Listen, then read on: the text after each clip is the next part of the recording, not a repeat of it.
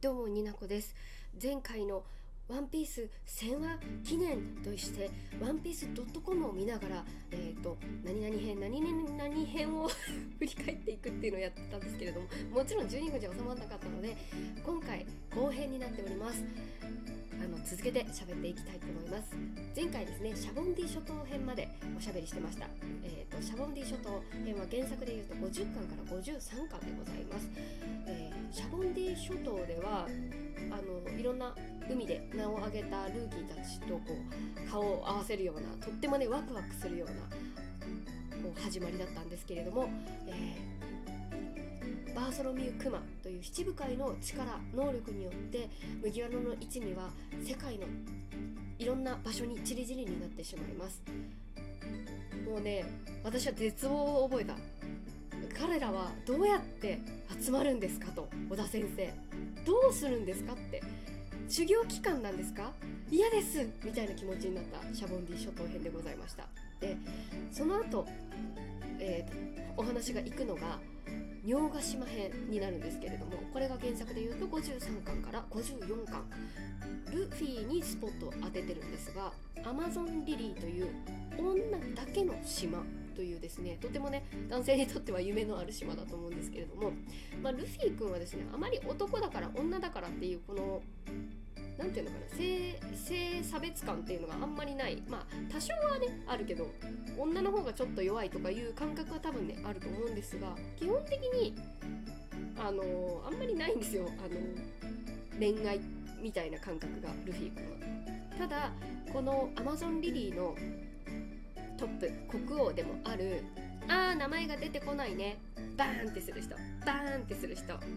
ちょっと後で概要欄に貼っておきます。あの気に入られます。あの七部会のね女海賊に気に入られちゃうんですけれども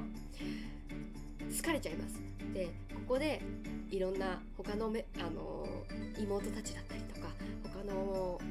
女たちにもルフィの底抜けの明るさだったり面白い強いところだったりですごいねいろんな人に好かれて手を貸していただけるような形になるんですけれどもこの日ヶ島で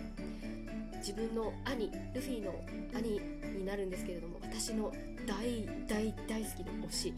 えー、ポートガス D エース。白ひげ海賊団の2番隊隊長をしてるしあのポートガス D エースが、えー、海軍に捕まっているというニュースを目にします。ルフィは自分の能力がどれぐらいのもんかとかそういったものはもう関係なしにエースを助けに向かうんです。そのエースが収容されているのが世界で最も強固な牢獄インペルダウンという場所ですね。そこに、えーと、七部会の、えー、彼女。あもう名前が全然思い出せないけど 彼女のルフィのことを好いてくれる彼女の力をねあの利用してって言ったらちょっと言い方が悪いんですけれども助けてもらってインペルダウンに向かうんです。ここでまあね静かにね救えるたちじゃないんでルフィ君は。まあバレます。存在が。でマゼランだったりとかインペルダウンのトップのあの独特の実を食べている能力者に、まあ、毒でね死にかけそうになるんですけれどもある強力な、えー、助っ人に命を助けていただくんですがそれがですねイワンコフというあのインペラダウンの中で帝国をある意味帝国を作っているっていうちょっとファンキーなあのでも何て言うのかな。力頑張れるやつにしか力を貸さないよっていうようなそういった彼というか彼女というか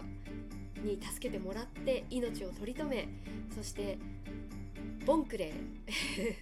これですねビビちゃんのアラバスタ編で敵だったボンクレーと友達になってインペルダウンを、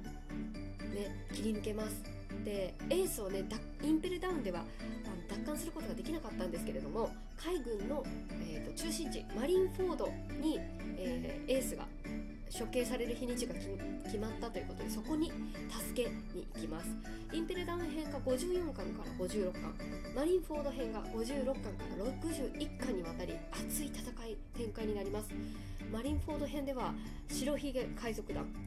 えー、ポートガス D エース2番隊隊長ですから隊長が処刑されると聞いて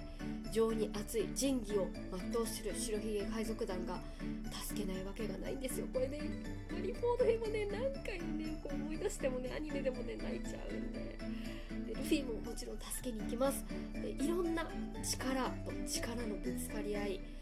でいろんな力を持った能力者ともうねほんと命の削り合いの戦いが起きるんです。で私の推しはあれなんですけれどもこのマリンフォード編がなければルフィは強くなれなかったって思ってますちょっと思い出すだけでちょっと泣いちゃうんだよね。でマリンフォード編でいろんな挫折を味わったルフィが修行をするという決断をするんですけれども。ね修行をしてえーと、チリチリになった仲間たちにメッセージを送ります。2年後にシャボンディ諸島で。ということで2年間主人公ルフィは、えー、修行を得てより強くなって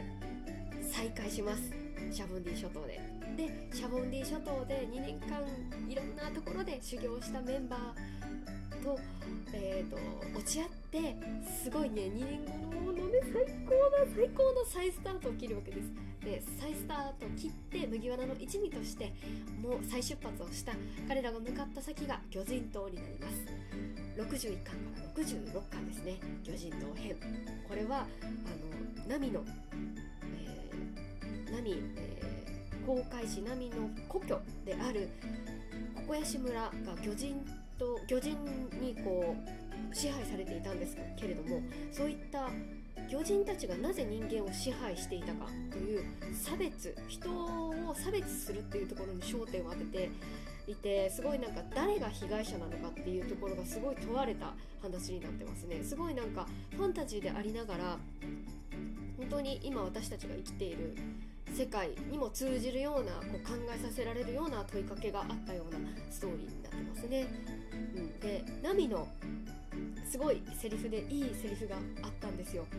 私の人生を否定しないでっていうようなねもうちょっとはっきり全く同じセリフではないんですけれども今私楽しいもんっていうようなセリフが私はもうすごい好きなのでこのね巨人島編でナミに対して謝った、えー、人がいたんですけれどもねいずれ仲間になるジンベエ親分です。彼がナミに謝ったのをナミが謝らないでって笑顔で言うのがとってもすごい素敵なシーンがありますのでぜひ見ていただけたらと思います。ここで魚人島で魚人たち人魚たちと楽しいひとときを過ごし戦いをね終わった戦い終わった後楽しいひとときを過ごした、えー、麦わらの一味はまた海底から 海上に上がってきて不思議な島に出会います。パンクハザードですね。あの島の半分がすごい北極みたいな寒い地域。でもその半分は灼熱のなんかこうマグマがあるようなすごいなんかこう地形がおかしい島だったんですけれども66巻から70巻って言った？パンカハザード編であるあのルーキーと再会します。トラファルガー・ローというですね外科医のあのルフィと同じようなタイミングで名を挙げた海賊なんですけれども彼と出会うんですけれどもこれがねまた伏線になってるんですよ。でパンクハザード編で子供たちが、えーと、収容というか守られてるような実験されてるんじゃないかっていうような。ちっちゃい子供たちじゃないんです。なんか体がね異様に大きいみたいな子供たちが助けを求めてきて助けようという判断をします。ただ正義正義の味方として助けるんじゃなくてやりたいからやるみたいな海賊の考え方を貫くルフィたちがすごい好きですね。こっから子供たちを海軍と共に 実は最終的に救うことになった。麦わらの一味はこっからこのパンクハザード編の黒幕ドン・キホーデ・ド・フラミンゴ。との戦いに入っていくんですけれどもこれがドレスローザ編。70巻から80巻ですね。七部会でも特にその裏の力が強いな名前が裏の名前がめちゃくちゃいっぱいあってお金を動かしている。世界貴族ともつながりの深いドンキ・フォーテドフラドフラミンゴとのあの戦いを描かれるんですけれどもこれもねなかなかにねこう難しいんですよ。なんて言ったってねやっぱヒール役が魅力的な作品はすごく人気が出ると私は思っているんですけれどもまさにそれを提言してるような感じなんです。ドレスローザ編でドン・キホーテとフラミンゴがなぜこういったような仲間に対しては熱いけれどもこういうなんだろうな生き様を取ったのかこういう風に生きたのはなぜかっていうのがこう背景が分かる時にこう胸が熱くなるんですよね。でドレスローザ編でドフラミンゴに勝ったルフィたちが次の島ゾウ。これは島と言っていいんでしょうか？動く島で、えーと、ミンク族っていうのかな？なんか半分人間半分動物みたいな。トラファルガーローの仲間にペポっていう白熊のあの航海士がいるんですけれども彼の故郷ですね80巻から82巻で造編ということで、うん、新しい民族と出会ってこう話が進んでいくんですけれどもここでまたね四皇との出会いがあるんですね。だんだんだんだん強いものとあのルフィが交わっていくお話になってくるんですがそして、えーと、これまでのストーリーというサイトの中で最後になります。ホールケーキアンダあ言えないです。ホールケーキアイランド編になってきます。82巻から90巻。ここで、えー、4 4校と言われる。あのー、ちょっと名前が思い出せないぐらいになってきたんですけれどもビッグママですね。ここで3時の背景というか過去が分かったりするんですけれどもサンジがねお姫様のようになってしまうんですがここでビッグマムとの戦いが繰り広げられます。この後もストーリーは続いていますし1000話までは足りない時間がとりあえずこんな感じです。